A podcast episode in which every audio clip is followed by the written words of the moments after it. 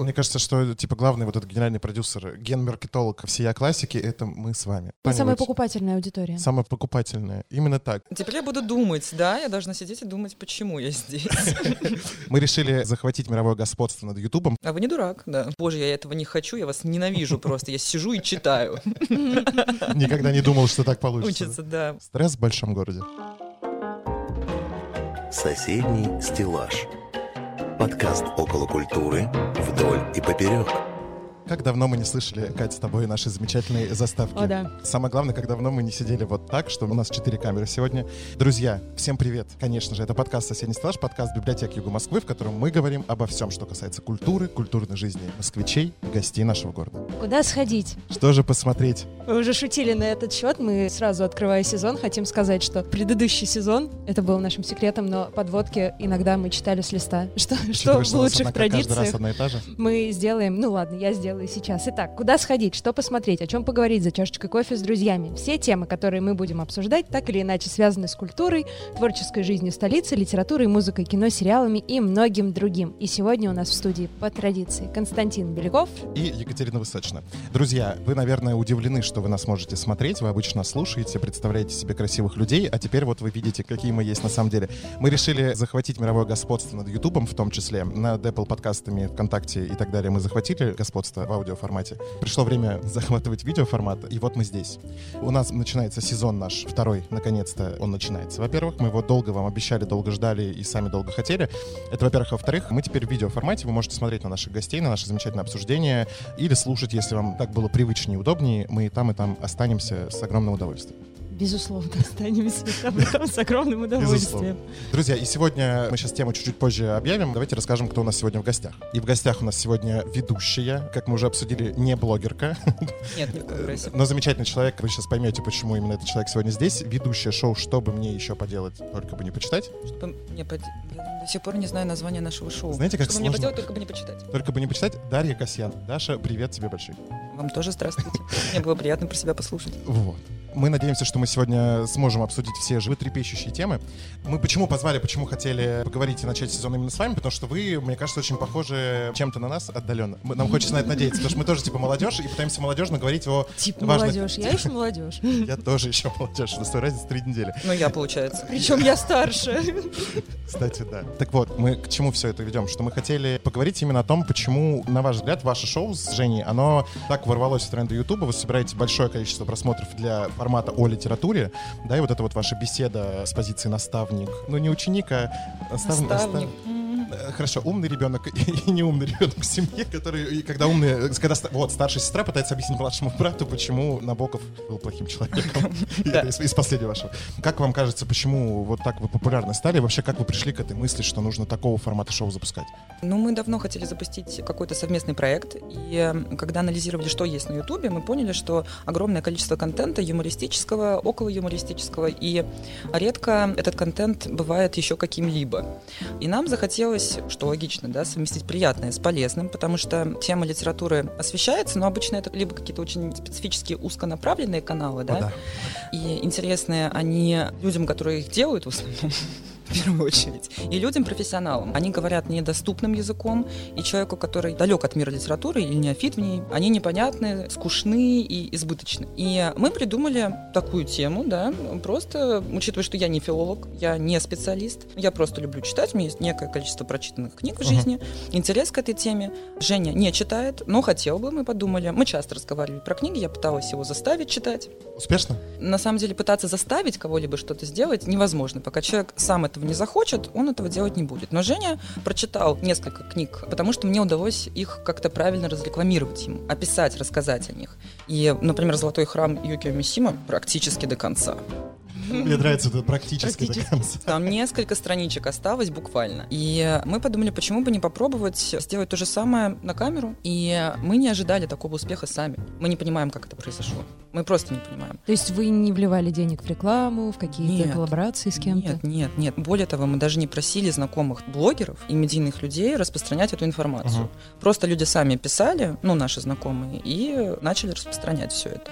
Никаких денег мы не потратили, потому что мы жадные, и Ну, Время такое. Время, время тяжелое. Как- Время тяжелое. Мы тратим деньги на съемки, стараемся не жалеть, чтобы это выглядело все-таки достойно, не как-то... Ну, первые выпуски, конечно, они проседают, уже мы сейчас посмотрим на них и понимаем, что мы тогда пробовали, не понимали, как это выглядит. Сейчас усложняется сам весь процесс. Но на рекламу мы даже и не рассматривали такую возможность. Мы были готовы абсолютно ко всему, что это видео посмотрит три человека, там наши мамы, да. и- Это наша реальность. Вот мы в этой реальности живем. ну и это бы нас не расстроило на самом деле. Вот если хотя бы один человек посмотрел видео и сказал «Супер, спасибо вам», я как-то пересмотрел свое отношение к книгам, это уже успех. Поэтому мы сильно удивились, сильно обрадовались, когда оказалось, что очень многим людям это интересно, и очень многие люди пишут, давайте следующий выпуск, люди следят, ждут. Это неожиданно, приятно и классно. Но вот книгу написать о том, как это произошло, да, там феномен Зары, я не смогу, потому что я не знаю. Я даже не знаю, что такое тренды Ютуба. Я вообще с Ютубом столкнулась только когда на него пришла, никогда там ничего не смотрела. Ну, никакие шоу. А сколько было на первом видео вот просмотров, там, например, после выхода через неделю, условно говоря? А мы никогда не помним, мы очень... А, нет, мы следим, но каждый раз нам кажется, что мы запомнили, да, и А я говорю, а это потом- нормально, нормально, мы, нормально собираем? Такой, я не знаю. Даша, я не знаю, вроде нормально. А вроде нормально это сколько? 200 человек или М, 10 тысяч? Ну, в первый день, по-моему, на первом выпуске, ну, там 50 тысяч, по-моему, уже просмотров, и это... ну, это супер Да. нормально. И я сидела до ночи, читала комментарии, вообще даже не ожидала, что какие-то незнакомые мне люди будут писать там что-то, комментировать то, что мы Мгм. сделали. Но с прослеживанием пути, вот так скажем, ну, успеха, я не знаю, ну, успеха получается. Какой у вас выпуск был самый успешный? Какая была тема, какая была книга? Мне кажется, самый успешный по количеству просмотров, Мгм. да, и комментариев, потому что первый ролик — это, ну, первый ролик. Ну, Да, Ну да, так, так, да. Да, Чаще- так, так- чаще так всего и так бывает. первый И- ролик в этом сезоне у нас тоже. Да, поздравляю вас. И, естественно, люди поздравляли вообще с открытием. Ой, вы молодцы. Что- Но не- с тем, не- что мы научились монтировать, да? Да, да, мы не ожидали, вы довольно там сносно талантливый, приятно. И, конечно, там это аудитория Жени в основном, потому что он известен благодаря участию в проекте «Сметана ТВ». Но еще есть какая-то аудитория другая, которая пришла не со сметаной и не связана с ней никак, уже какая-то своя, получается, аудитория. А самый наш любимый выпуск, не было такого вопроса, да, я просто хочу об этом сказать. Не, так мы, это, я Да-да-да. думаю, это вытекающее, да, что вот Да. то, что вы делали... Соображаю. э, Я в- принципе, Воскресенье, вечер, это очень Мы справедливо. можем тебя оставить здесь, мы с Катей пойдем. Шучу. Давай сделаем вид, что типа я придумал этот вопрос, и вот сейчас задаю его. Вступаю. Даш, скажи, пожалуйста, а вот вам какой выпуск понравился больше всего с личной вашей точки зрения? Ну, по смыслу больше всего нравится Куприн, потому Ага. что он получился... Ну, вообще, те выпуски, которые мы снимали дома, получились неплохими, менее интересными с точки зрения визуального, но при этом какими-то очень уютными такими. Мгм. И Женя там расплакался, ну, это победа, я считаю. Плачущий когда- Калинкин, ну, это, это победа, наверное. Да, даже я испугалась, просто он сильно проникся темой проституции и человека в проституции, и вообще всего-всего, и очень сильно расчувствовался. И я расчувствовалась вообще. Какой-то хатика получился.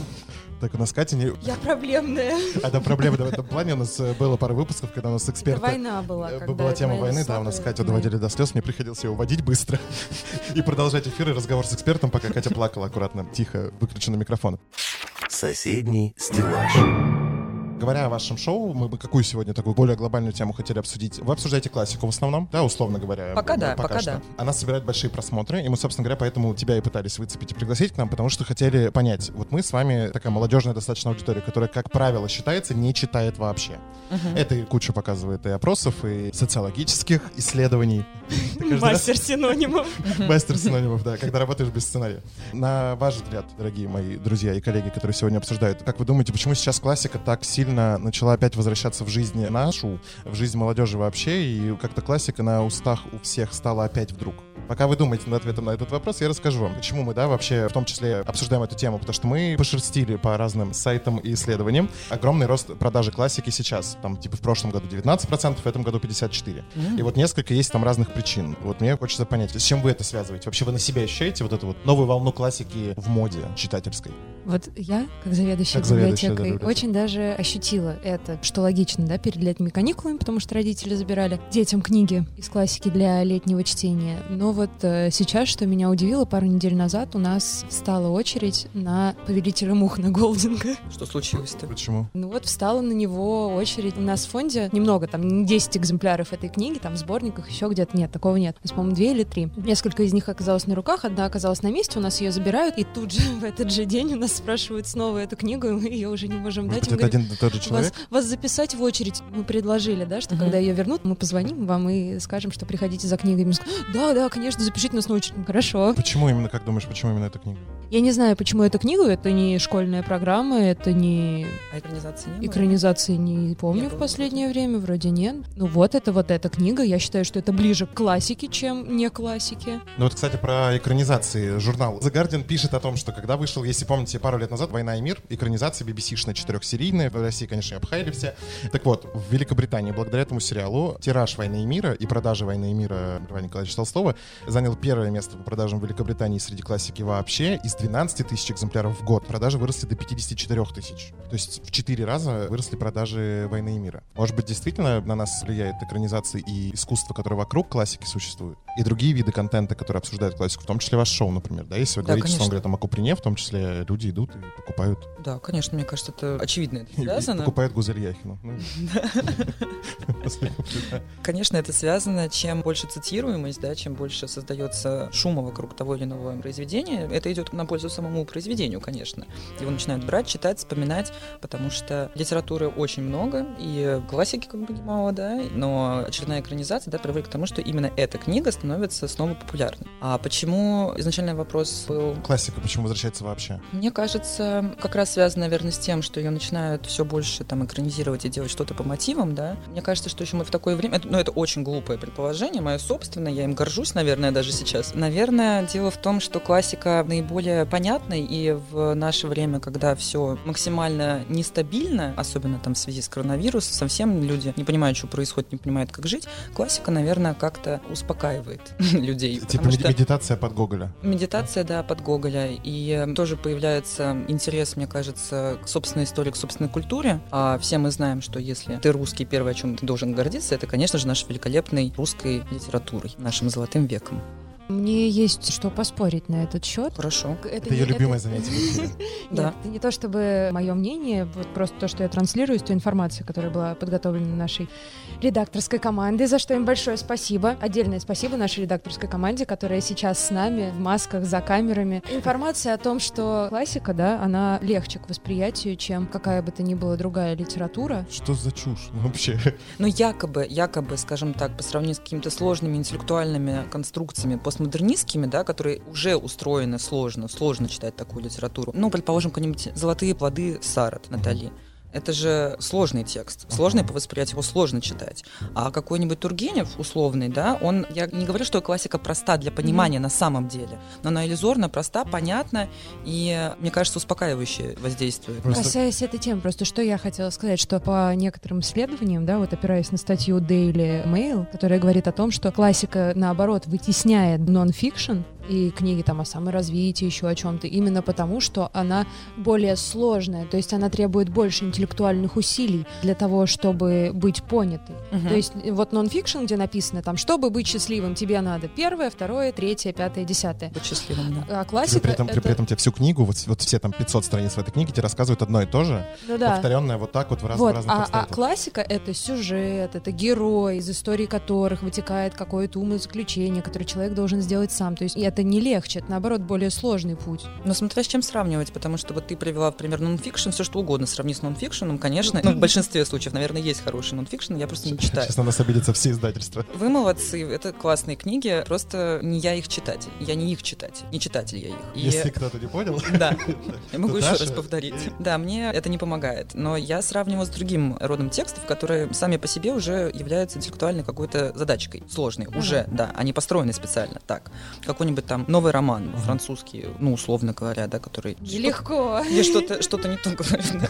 Ну, у меня просто не было исследований, я просто делюсь вот как мне это видится. У меня нет статьи ни в одном из Нет, журналов. нам интересно же понять Да. именно твое мнение, потому что Мы не транслируем свое мнение, мы закидываем какие-то идеи и вот пробуем на этот счет. разгонять. Мгм, Потому что ты разгонять. как лидер мнений именно в вашей Мгм. сфере, да, у вас шоу направлено конкретно на объяснить, почему классика круто. И поэтому нам интересно, почему вы считаете, что классика круто. Вот сейчас. Потому что я там, например, по себе скажу, опять же, перед коронавирусом, перед, я имею в виду, первым карантином, как будто есть второй, да? Я прям заехал целенаправленно в книжный, купил себе то, что я не помню из детства, например, там, из школьной программы, типа того же самого Достоевского, который я болел, я не читал «Преступление наказание», ну, я имею в виду вот на тот момент. Мне было интересно что-то перечитать, там, «Мастер Маргариту», там, «Униженный и оскорбленный». У меня прям был пул книг, которые я захотел перечитать. И я, перечитав все эти истории, понимаешь, что когда, типа, ты в 10 классе, понять всю трагедию Раскольникова, ну, это же невозможно. Какой бы у тебя крутой учитель не был, ты это воспринимаешь как какую-то далекую историю, не перекладывая вообще на себя и, и не пытаясь свою жизнь как-то отрефлексировать вот в этот сюжет, который у тебя перед глазами. Может быть, в этом вся проблема? Во- Вообще, мне кажется, что читать классику в школе, те произведения, которые нам дают, это не всегда разумно. Это неразумно, конечно, потому что когда тебя волнует, что у тебя выскочили лишние прыщи, а любой прыщ уже лишний, да, и когда ты мальчикам, девочкам не нравишься, в зависимости от твоего пола, и тебе пихают этого Раскольникова, и ты думаешь, боже, почему вообще меня это должно волновать? Ну, И тебя скорее Я- забавляет фамилия Сони Мармеладовой, чем, Да, чем ее да. жизнь и судьба. Да, да, да. И ты думаешь, ну я вроде никого не убил, ну за что мне все это? И, конечно, мне кажется, если бы кто-то слушал меня, я бы предложила как-то немножко пересмотреть школьную программу и, возможно, какие-то произведения убрать, переставать убивать интерес вообще к русской классической литературе, потому что она ни в чем не виновата. Тексты Достоевского не становятся плохими от того, что они непонятны и недоступны Мгм. 15-летнему условному мальчику. Но вот это вот дикое отвращение у этого мальчика, скорее всего, на подкорке останется, самое что неприятное, Мгм. да, потому что у меня была такая история с Пушкиным. Его пихают просто везде. Пушкин не виноват в этом. Пушкин ничего плохого не сделал. Пушкин, вот когда я успокоилась, да, мне было там условно 20 лет, я подумала, так, надо попробовать.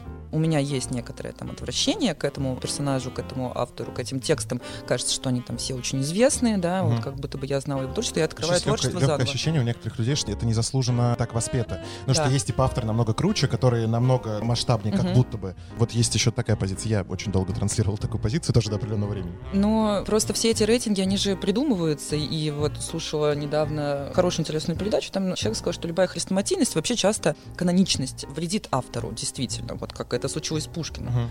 Да, вот это вот то, что с ним сделали, сделали каноном. Он, конечно, и сам понимал, кто он, и хорошо к себе относился. Но это убивает интерес к творчеству, и получается так, что многие и не возвращаются после школы к чтению русской классики. Хотя могли бы. Поэтому мы пытаемся снизить, наверное, градус напряжения просто по отношению к таким текстам. Мгм. И предлагаем возможность, никого не заставляем. Самое ужасное, да, вот эта вот система наказания, вот когда тебя Мгм. наказывают чтением, заставляют, мы просто говорим, ну вот попробуйте, а, ну если не хочется, ну и не надо, ну ничего Ага. страшного не случится, не умрет никто, вы правда, если не идет. И перестаньте относиться к этому, правда, как к какой-то такой задаче, и уходите от мысли, что если вам не идет этот текст, что вы виноваты, вы какой-то глупый, неправильный, ну отложите эту книгу, возьмите другую. Или не берите вообще. Ну, школьная программа не подразумевает этого, да, и многие книги действительно не виноваты в том, что дети просто еще не готовы к тому, чтобы их воспринять. Или это плохо преподается. Сейчас, особенно, когда мы стали работать в библиотечной всей истории и развивать библиотеки, собственно говоря, и мы тоже занимаемся тем, что мы пытаемся доказать всем аудиториям, что библиотеки — это круто, и читать — это круто, и наш слоган наш «Не надо стесняться читать».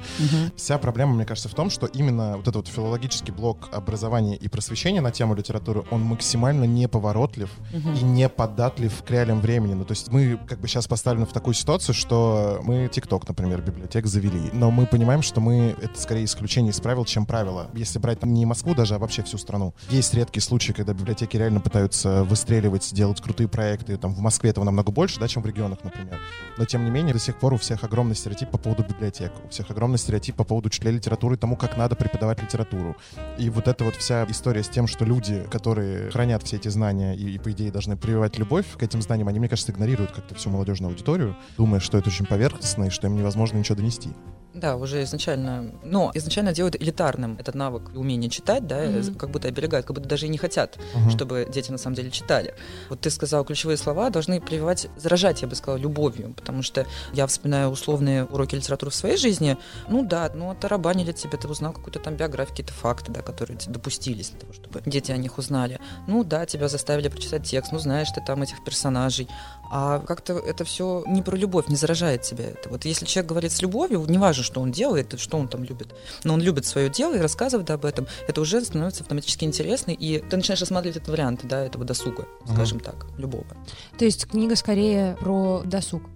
В том числе книга и досуг. Книга — это и задача, да, какая-то интеллектуальная, это духовная, конвенциональная работа, это работа, да, но это и досуг в том числе. Мне кажется, здравая пропорция, да, вот в Мгм. отношении к этому, это залог успеха. Какой-то баланс, как и во всем. Мне кажется, что баланс — это важно, какая-то золотая середина. Соседний стеллаж.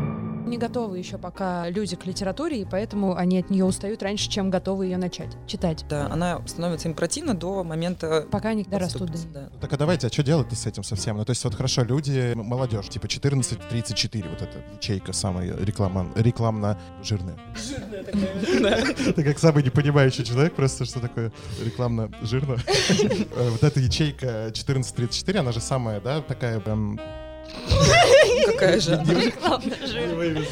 это жирная. Восприимчивая к рекламе, откликающаяся. Нет, это самые дорогие слоты рекламные, я имею в виду, когда у тебя телеканал там или самая, самая что-нибудь. покупательная аудитория. Самая покупательная. Именно так. Ты как заведующий библиотекой, я как филолог, самая покупательная. Я все к чему? Как в итоге что делать-то всем, чтобы люди начали читать? Или бог с ним, не надо заставлять никого? Ну, вот заставлять это вообще неправильно, мне кажется, какая-то установка. Я правда искренне считаю, у меня нет никаких подтверждений, но действительно заставить человека делать что-то, ну, конечно, можно, но ничего хорошего из этого не получится. Скорее всего, как только ты перестанешь его заставлять, он перестанет это и делать. Ну да. А, Раз уж мы начали вот про заставлять, что может заставить конкретно тебя, Даш, придя в магазин, что тебя может заставить купить книгу? Ну, если это книжный магазин, глупо было бы не купить книгу. Зачем я туда пришла тогда? Не, ну в смысле, я имею в виду, что, ну вот есть допустим, там- огромный А. выбор, и вот что На тебя что глаза заставляет покупать конкретную эту книгу, если ты за ней не шла? Ну, обычно я просто действую следующим путем. Я просто смотрю, просто смотрю, да, это очень просто. Беру какую-то книгу, начинаю ее рассматривать, потом я открываю на произвольном месте и начинаю читать, если этот автор мне не знаком. И если мне нравится, я беру и покупаю эту книгу. Или если у нее безобразный дизайн, скорее всего, я ее не возьму в руки. Все-таки Такие- маркетологи должны поработать, да, перед тем, как эту книгу продать. Конечно, да, ну как бы это работа действительно. Но у всех разные представления о том, что красиво, да, эстетика это такой спорный момент. И то, что красиво мне, то некрасиво Марье Петровне, да. Я прекрасно понимаю, что какие-то книги, да, я, скорее всего, не возьму в руки, потому что они уже изначально меня отталкивают своим дизайном, если я про них ничего не знаю, да, про этого Мгм. автора. И это плохо вообще.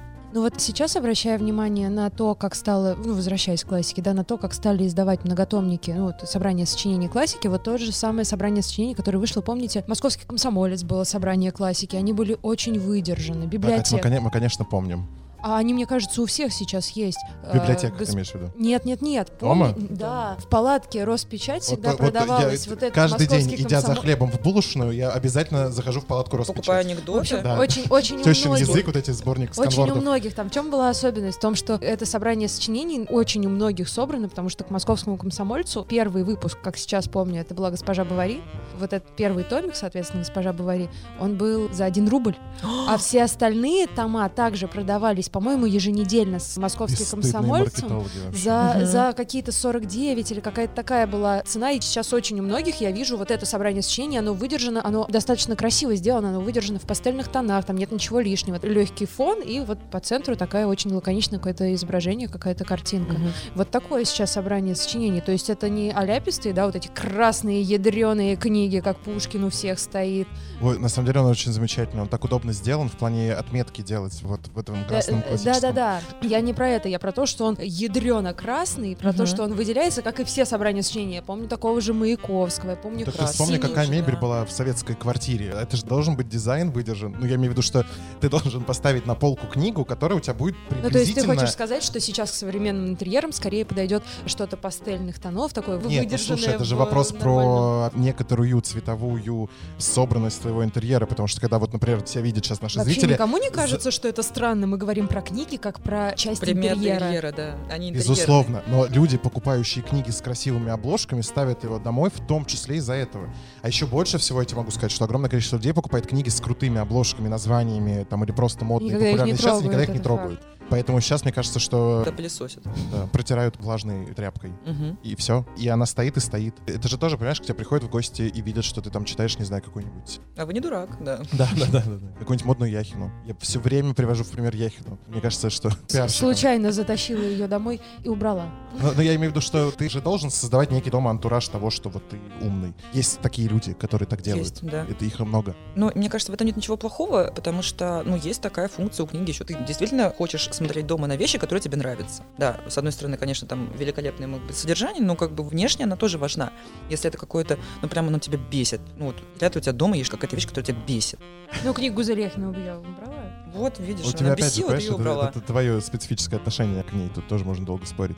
Я все к чему, мы, да, вот этот разговор долгий про маркетологов, к тому, Мгм. что оно, с одной стороны, влияет на увеличение покупательности, как мы успели... Покупательные способности, покупательного желания. Пок- Не, не, нет, покупательного Жира. Жи- покупательного ресурса книги конкретной. То есть ее продажи и тиражи увеличиваются в том числе за счет ее оформления. Это вот, знаете, хороший пример. Вышел сериал, наш любимый с тобой, Катя, сериал «Зулиха открывает глаза».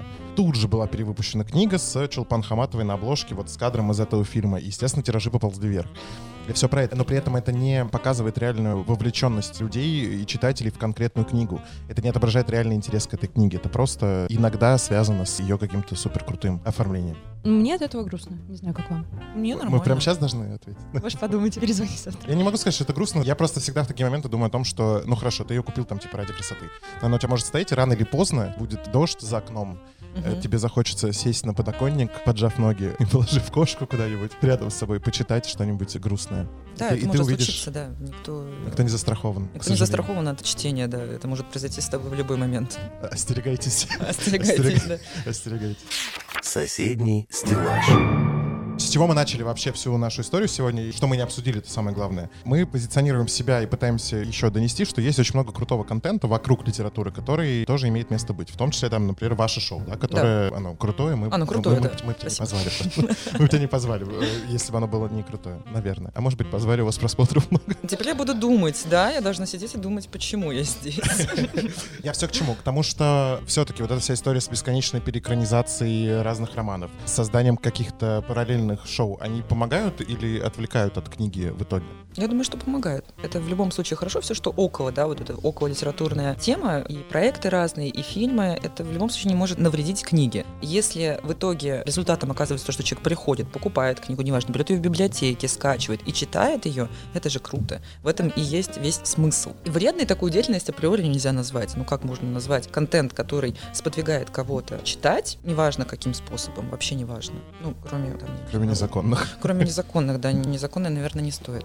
Чем больше такого контента появляется, потому что мы часто читаем в комментариях, люди пишут свои истории, причем такие полотна нормальные, осмысленные прям комментарии, не то что «О, класс, супер, прикольные волосы». Поставлю лайк. Поставлю лайк, да. А это действительно какое-то высказывание, осмысленное, какой-то анализ своего пути в чтении, да, там многие пишут, что вот читал, читал, потом что-то произошло в школе, как-то там пережали или не дожали, наоборот, и как-то это все выпало из моей жизни. Вот сейчас задумался, что бы не почитать. Люди присылают книги, как они их открывают, там, начинают их читать. Ну, не знаю, может, только для фото, конечно, но какой-то фидбэк есть.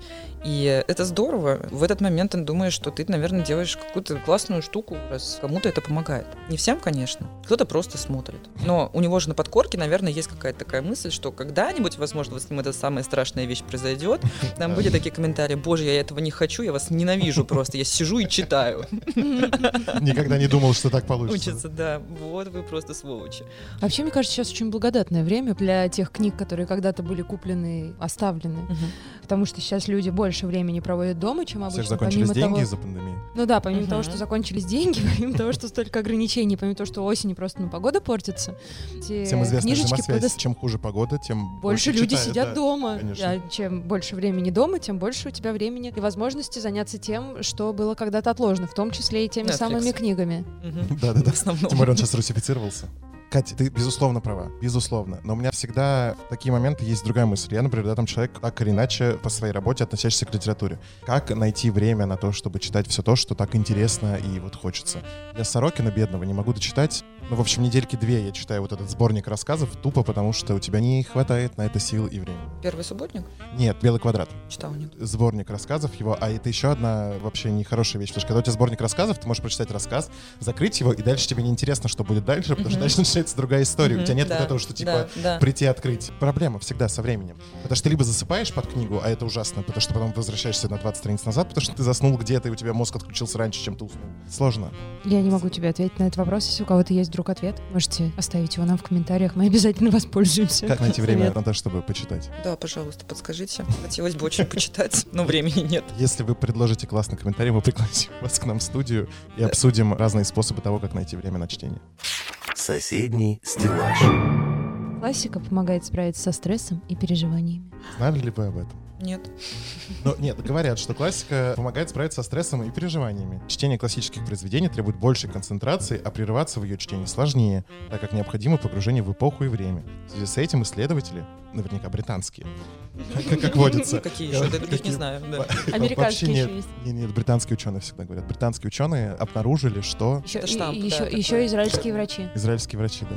Еще канадские коневоды. В связи с этим исследователи говорят о том, что именно чтение классических произведений помогает справиться со стрессом большого города. Стресс в большом городе. И тем, что делают СМИ, увеличивая уровень стресса. Что делают СМИ, увеличивая уровень стресса. Ну, типа- СМИ увеличивает уровень стресса. То есть, типа, не читайте «Медузу» и «Russia Today». Это как совет всем, не, не читайте. Это приказ. Но вот читайте классику, что, типа, СМИ разгоняет стресс. Но это же правда, СМИ правда разгоняет стресс, они нагнетают. да. Ну да. Ну- Но они разгоняют все темы, которые есть. Им надо, чтобы их читали, поэтому они наводят панику. Человек не знает, что его ждет. Он открывает газету. Господи, что же там? Сколько сегодня заболевших коронавирусом? Так, может быть, классике стоит нанять маркетолога, но вот собраться всем Ну, э, а, кто, а кто- а потомкам... кто э, будет вот литературы. этот генеральный директор классики, который наймет маркетолога? Не, ну по идее это наша же задача с вами, я имею в виду библиотек. Понятное дело, что мы не только классику в библиотеках храним и выдаем людям, но классику в том числе, и нам же нужно с вами развивать это и максимально стараться пиарить классику. Этим мы занимаемся вообще-то. Вообще-то да.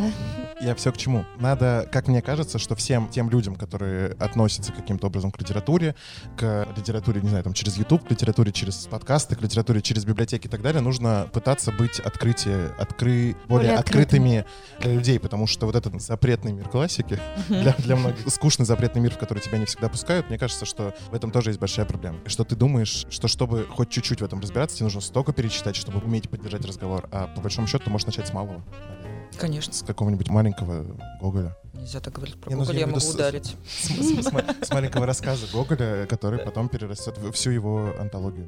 Ну, кстати, да, про Гоголя начала с вечеров, и все, и там так затащила потом дальше.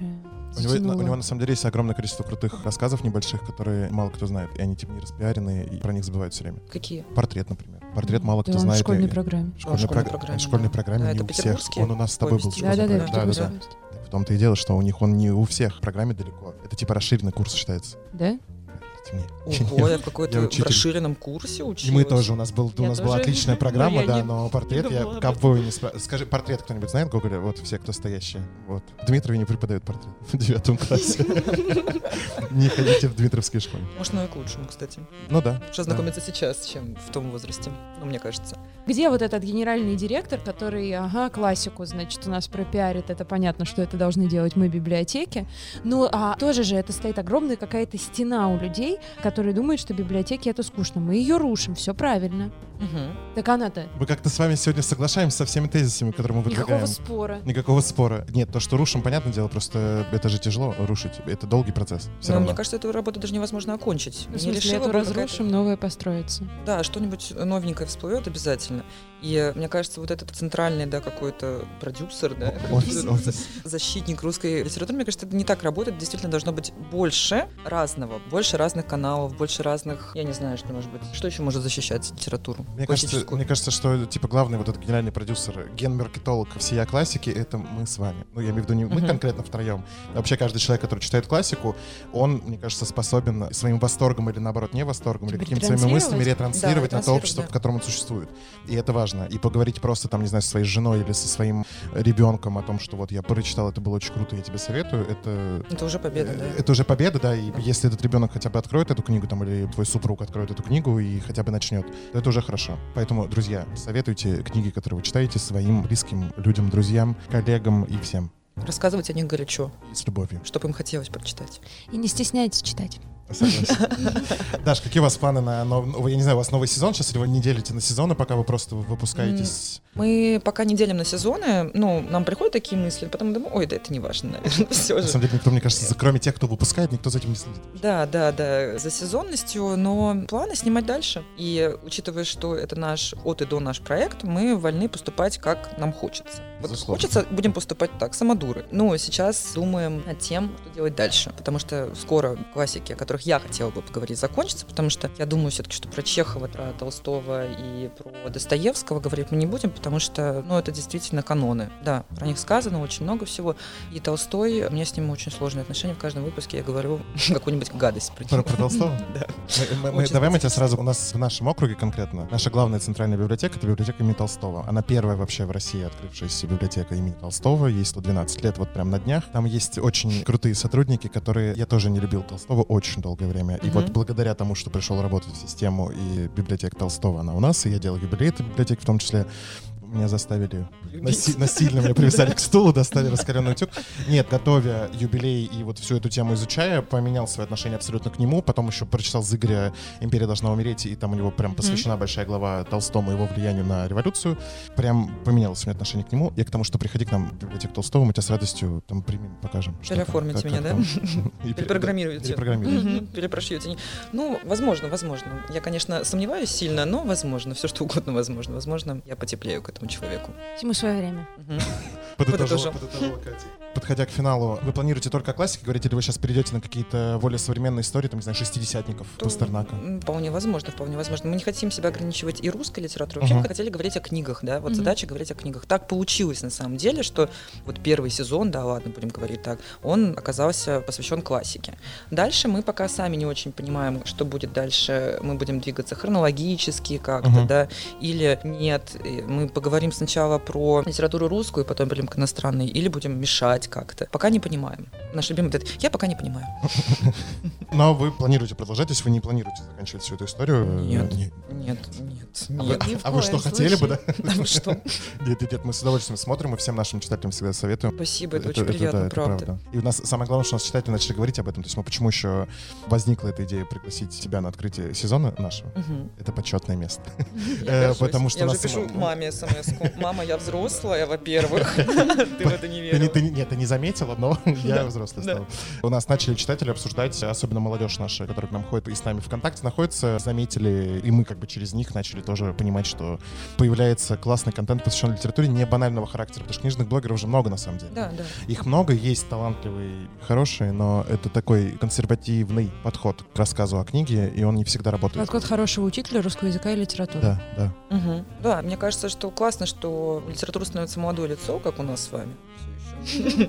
Да, потому что, ну, наверное, действительно, мы подошли к тому, что нужно искать новые методы, да, говорить по-новому ТикТок, все мы там будем. Наш продюсер. Таня заставила нас завести ТикТок и заставляет нас в него, сним- в него сниматься, в нем сниматься. Я не понимаю, как это С ним сниматься. с ним сниматься, да. Но ты же понимаешь, что ты не можешь этому противиться. Если это канал, по которому люди снова услышат о том, что можно читать, да, или придут в библиотеку, это здорово. И пускай это даже ТикТок. Мы надеемся, что совсем скоро литература и библиотеки захватят все возможные каналы связи. Мы над этим тоже активно работаем. И люди будут знать, что возле твоего дома всегда есть место, куда ты можешь прийти и взять книгу. И у тебя не будет вопроса, что бы мне поделать, только вы не почитать. Да. Спасибо огромное даже за то, что уделила нам время вечернее в нашей... У нас такой сегодня полумрак в нашей студии. Да, интимный полумрак. Мне очень понравилось сегодня. Да, спасибо большое, что нашла время сегодня в наш воскресный вечер. Так его провели очень-очень приятно, очень мило. В библиотеке такой красивый, тут свет поставили вечерний. В общем, это безумно приятно находиться здесь, в такой компании. Спасибо еще раз большое, что нашли время сейчас для нас в таких непростых обстоятельствах. Но я думаю, что читатели, что слушатели будут рады, потому что тема была интересной, тема была полезной. Мы надеемся, что не последняя наша с тобой встреча, во-первых. Я готова И- и- сотрудничать. Да. Мы тоже, мы все пытались Евгения как-то куда-нибудь пригласить, он отвечает нам на какие- на Он, каналы. скорее всего, не умеет читать. Если, если он будет, если он умеет слушать, поэтому если он слушает, Евгений, мы призываем вас открыть свою почту, увидеть 17 тысяч сообщений от нас. В общем, спасибо огромное. Мы надеемся, что ваше шоу будет продолжаться, мы будем его смотреть с огромным удовольствием. Ставить вам лайки однозначно. Рекомендованные каналы к себе вас запихнем. И наши 59 человек нашей аудитории придут к вам наконец-то. Спасибо огромное, друзья. Не забывайте, пожалуйста, подписываться на наш YouTube-канал. Не забывайте ставить лайки нам в Apple подкастах, Google подкастах, ВКонтакте подкастах. Все, что продолжается словом подкасты, поставьте нам там лайк, послушайте нас, подпишитесь на нас и помните, что нас теперь можно не только слушать, еще и смотреть. Мы вас любим. Нам было волнительно сегодня, что нас видят, как мы пишем, как мы пишем подкасты. Нас обычно никто не видит. И тут всякие разные дела вытворяем, пока мы эфир пишем. Спасибо вам огромное. Подпишитесь на канал. Еще раз поставьте лайк, тогда у нас видео будет продвигаться быстрее. Мы ждем вас через какой-то период времени. Со вторым выпуском не буду обещать, через сколько это выйдет. Спасибо огромное. Всего пока Всё, всем. Пока. Соседний стеллаж. Подкаст около культуры вдоль и поперек.